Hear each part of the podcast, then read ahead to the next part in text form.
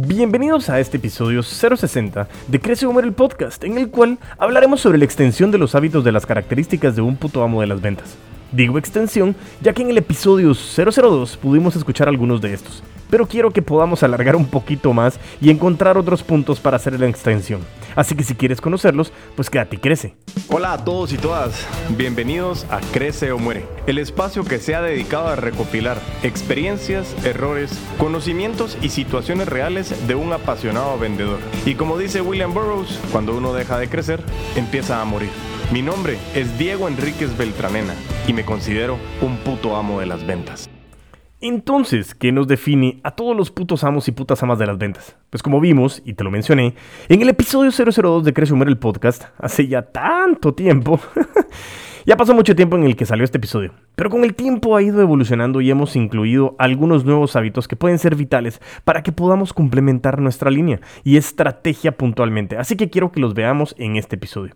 60 episodios, créanme, que suena que poquito dos, pero, pero ha sido una hazaña que me sigue sorprendiendo, así que realmente muy contento de poder seguir aportando valor a tus oídos ah, y poder aportar mucho para que sigamos creciendo y vendiendo con todos los poderes.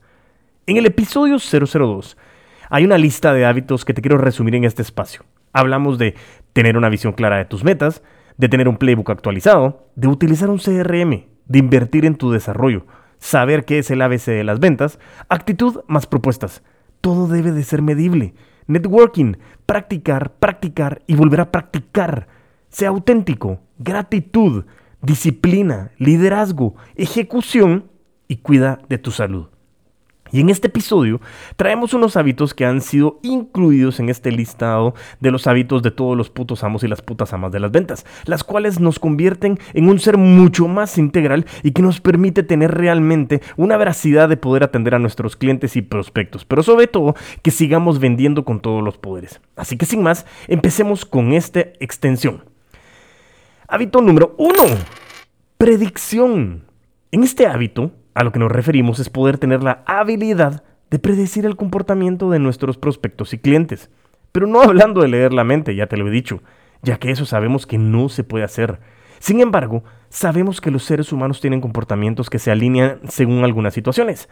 Por lo que queremos decir en este caso es poder predecir qué es lo que le puede gustar o no, que puede ser un detonante positivo o uno negativo qué acciones pueden ayudar a que se tome la decisión de la compra y de esta manera poder influenciar al cliente a que tome una decisión. ¿Cómo? Te estarás preguntando. Pues el saber de tu avatar o buyer persona es saber analizar, conocer a quién le vendo. Porque sabrás predecir qué pueden necesitar, qué pueden objetar, qué les duele más porque con base a la creación de este cliente semi-ficticio, con experiencias previas e ideales, logras definir bien cómo anticiparte a sus necesidades y poder asesorar de la mejor manera a cada uno. Esto es el hábito de la predicción. Hábito número 2. Compromiso. He tenido la oportunidad de sentarme con empresas, sus fuerzas de ventas, su equipo de trabajo completo, con su gente, su cultura y su pasión. Parte importante de esto es que he podido darme cuenta que tenemos, hablo en plural, ya que tenemos en la consultora varias personas, pero hablando específicamente de mí, tengo la habilidad de conectar con la gente, al menos con la mayoría, en lo que podemos llevar a cabo que el mensaje permee y se adentre en sus entrañas ya que eso es lo que buscamos, que el proceso de la venta tenga un sentido y que el vendedor o el ser humano entienda que el proceso es un proceso emocional, que tiene que ver toda esta cosa con el hábito del compromiso pues que nosotros hemos acompañado en los procesos y que hemos logrado conectar con la gente. Pero lo que no podemos es obligarte a que si has recibido una capacitación, has escuchado estos episodios o has leído algo sobre ventas y quieres que funcione, pues claro, tienes que tener el compromiso de aplicar y ejecutar las herramientas que te he podido entregar anteriormente. En especial el de la ejecución.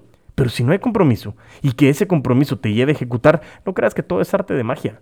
Hay que saber llevar la teoría a la práctica y por eso siempre preguntamos cuál es la diferencia entre conocimiento y aprendizaje, ya que el aprendizaje es el momento en que pones en acción todo lo que has consumido de conocimiento, siempre y cuando tengas el compromiso de querer tener resultados.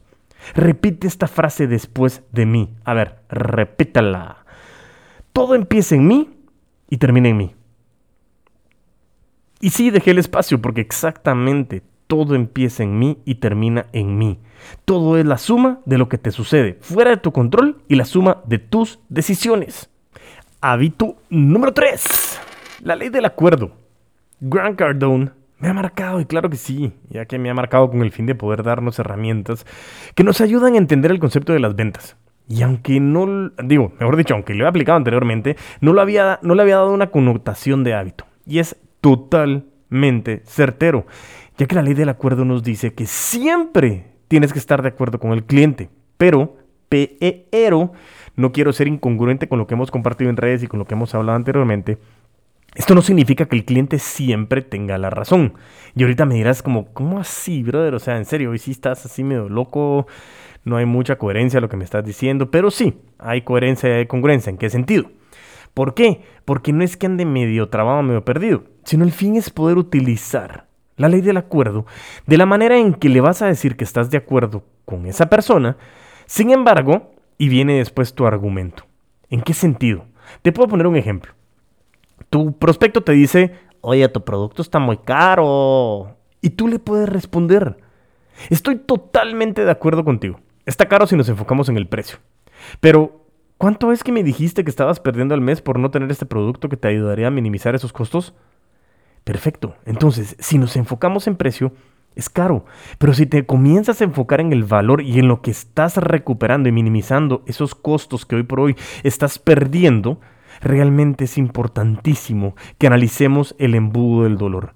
Ese, eh, e, ese dolor, separar los síntomas de la enfermedad, poder tener ese impacto monetario y sobre todo el nivel de compromiso de lo que tú quieras hacer. Sin embargo, si te das cuenta al inicio le dices, estoy de acuerdo contigo. Y esa es la parte más importante. La ley del acuerdo es, no quiero pelear con mi prospecto. Otro ejemplo, viene y te dice el prospecto, no creo que esto sea para mí y tú le respondes, respostes, perdón, y tú le respondes, estoy de acuerdo contigo. Sin embargo, según la lectura que he hecho de la situación de tu empresa y de los clientes que hemos tenido en esta misma industria que tú, hemos determinado que el gran beneficio que puedes obtener con esto es tal, tal, tal, y el impacto que tú puedes generar a través de la consecución de este producto o servicio es el siguiente. Me explico. Con lo que te estoy diciendo, Grant Cardone realmente, y concuerdo con él, ya que es la ley del acuerdo, lógicamente, así no, no sería la ley del acuerdo, ¿verdad, vos? Y es que nadie, nadie quiere estar midiendo el ego y peleando a ver quién tiene la razón.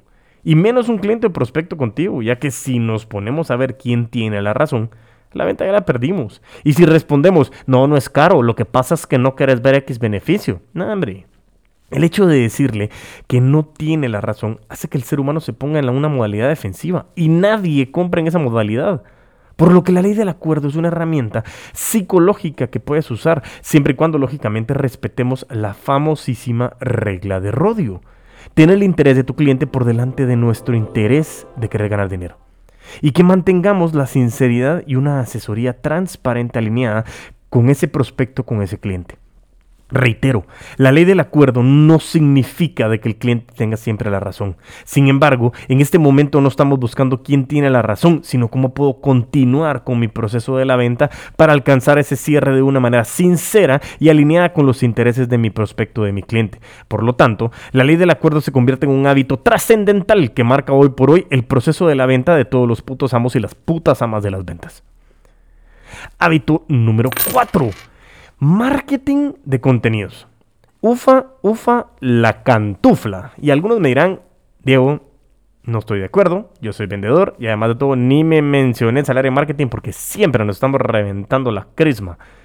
Pues lo que te quiero decir viene relacionado con el episodio 011 de Crece Humor el podcast, en el cual tuvimos la oportunidad de entrevistar al chino Enríquez, con quien hemos tenido la oportunidad de charlar sobre la competencia comercial, la cual Está compuesta por inteligencia de negocio de mercado, el mercadeo o el marketing y la ejecución que son las ventas. Ese trípode tan importante que hoy por hoy impacta en los resultados de una empresa o de un vendedor. Sin embargo, no quiero que nos vayamos tan a detalle en este enfoque sino quiero que entendamos que al día de hoy nosotros como vendedores no podemos depender exclusivamente del departamento de marketing. Hoy nosotros en nuestros canales de comunicación, en nuestras redes sociales, en nuestro WhatsApp, en las historias que nos permite tener Facebook, Instagram, eh, LinkedIn, WhatsApp, lo que quieras. tenemos que comenzar a generar marketing de contenido. ¿Por qué? Porque nosotros constantemente como seres humanos somos el punto de conexión. Y sobre todo, algo importantísimo es que el marketing hoy por hoy, el marketing que dice, cómprame, aquí te lo vendo, eso ya no lo está persiguiendo la gente. Las personas le están huyendo de quien quiera arrinconarlos y quiere consumir contenido que los ayude a mejorar. Y por eso es que han crecido muchísimo el concepto de los Reels o el TikTok con relación a los how to o decir cómo hacer algo en específico. Todo esto, lo que te quiero decir es que tú como vendedor o vendedora, no creas que, como te decía, es solo responsabilidad del departamento de marketing promocionar tus productos o servicios, porque tus clientes te llegan a comprar a ti como vendedor o como vendedora, como ser humano. ¿Te recuerdas que hablamos alguna vez de los Three Tens de Jordan Belfort? Uno de los tres es la confianza que tienen en ti como vendedor o como vendedora, como ser humano. Por lo que generar esa confianza en tus relaciones es importantísimo para que puedas mantener el concepto de las ventas relacionales.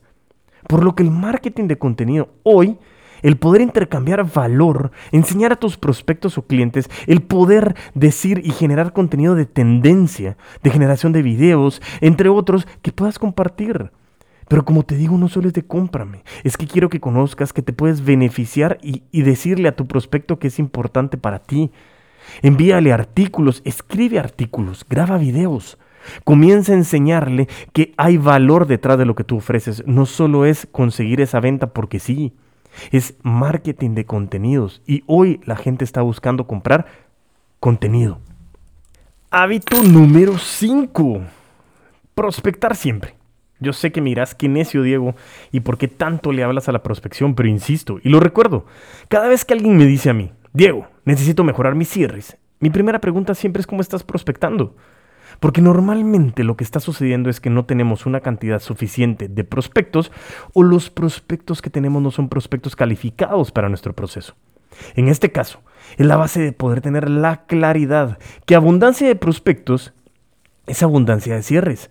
Pero decirlo es fácil. Sin embargo, te soy bien honesto, no conozco a nadie que me diga me apasiona prospectar o eh, qué rico es esas llamadas en frío, porque yo sé que tiene su mística y a mí no deja de intrigarme y de gustarme el comportamiento, el análisis del comportamiento humano. Pero no por el hecho de que me guste el rechazo, porque sí, la verdad que no te puedo decir mentiras. Totalmente certero de que no todas las veces que uno hace una propuesta o hace una llamada en frío, siempre te dicen que sí. Es un constante proceso de aprendizaje pero aprendes a sobreponerte.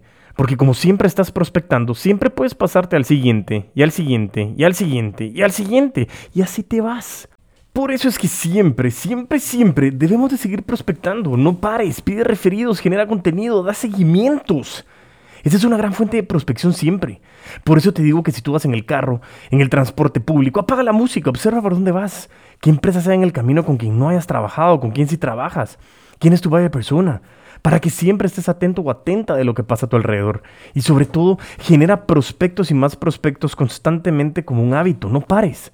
Eso es lo que te digo, para que realmente tengamos la tranquilidad de lo que está pasando. Lo que te estoy pidiendo, por favor, es que siempre estemos prospectando, generando nuevos prospectos y que tengas una lista muy grande de prospectos que estamos calificando constantemente.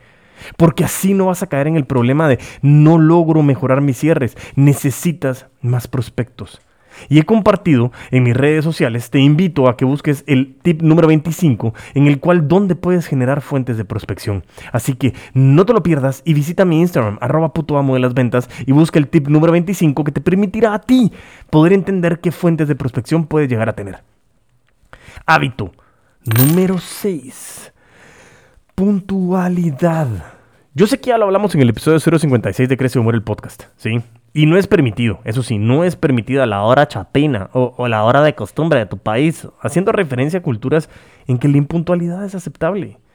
Y eso no debe de serlo. Yo conozco a personas y he tenido participantes en seminarios, cursos, conferencias, capacitaciones, entrenamientos, trainings, no, no pero sí, eh, que me han dicho a mí, Diego, yo no puedo ser puntual, porque así soy yo. Y lo que les digo yo es que existe una desconexión que se convirtió en un hábito. Y esa desconexión que se convirtió en un hábito es muchísimo más complejo de eliminar, ya que tienes que hacer un proceso más atareado en el que tú tienes que aprender a desaprender para poder aprender. Y eso conlleva muchísimo más esfuerzo.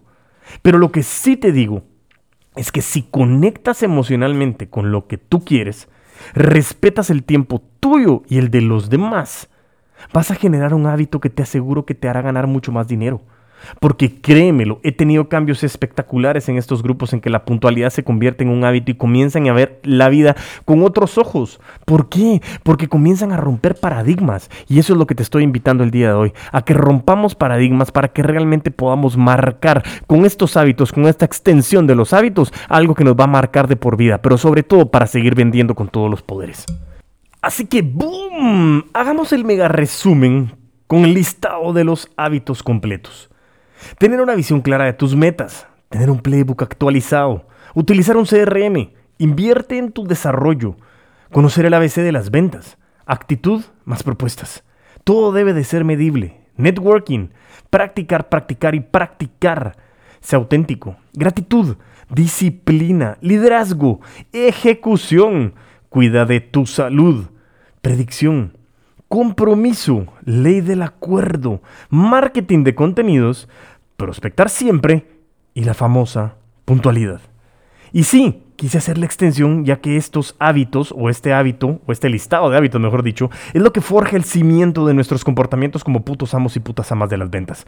Ya que lo que queremos hacer es vivir bajo el concepto de las ventas relacionales. Y este es el lineamiento que nos convierte a nosotros en ese concepto de ser humano con otro ser humano. Muchísimas gracias de nuevo por haberme permitido llegar hasta tus oídos y poder darme la oportunidad de ser escuchado a través de esta generación de contenido y generación de contenido con valor. Te recuerdo y te pido por favor que sigas escuchando más episodios, en especial ese episodio 002 del cual proviene esta extensión. Y por favor, si estás escuchando en Apple Podcast, dale 5 estrellas. Eso nos dará, o nos hará, mejor dicho, alcanzar nuestros objetivos de manera eficiente. Pero te necesito a ti para que nos puedas ayudar a llegar. Y sobre todo, que nos sigas en todas las redes sociales como Facebook, LinkedIn y YouTube, como Crece o Muere, eres el puto amo de las ventas. Y en mis redes personales como arroba puto amo de las ventas en TikTok y en Instagram. Y mientras tanto nos volvemos a escuchar, a vender con todos los poderes.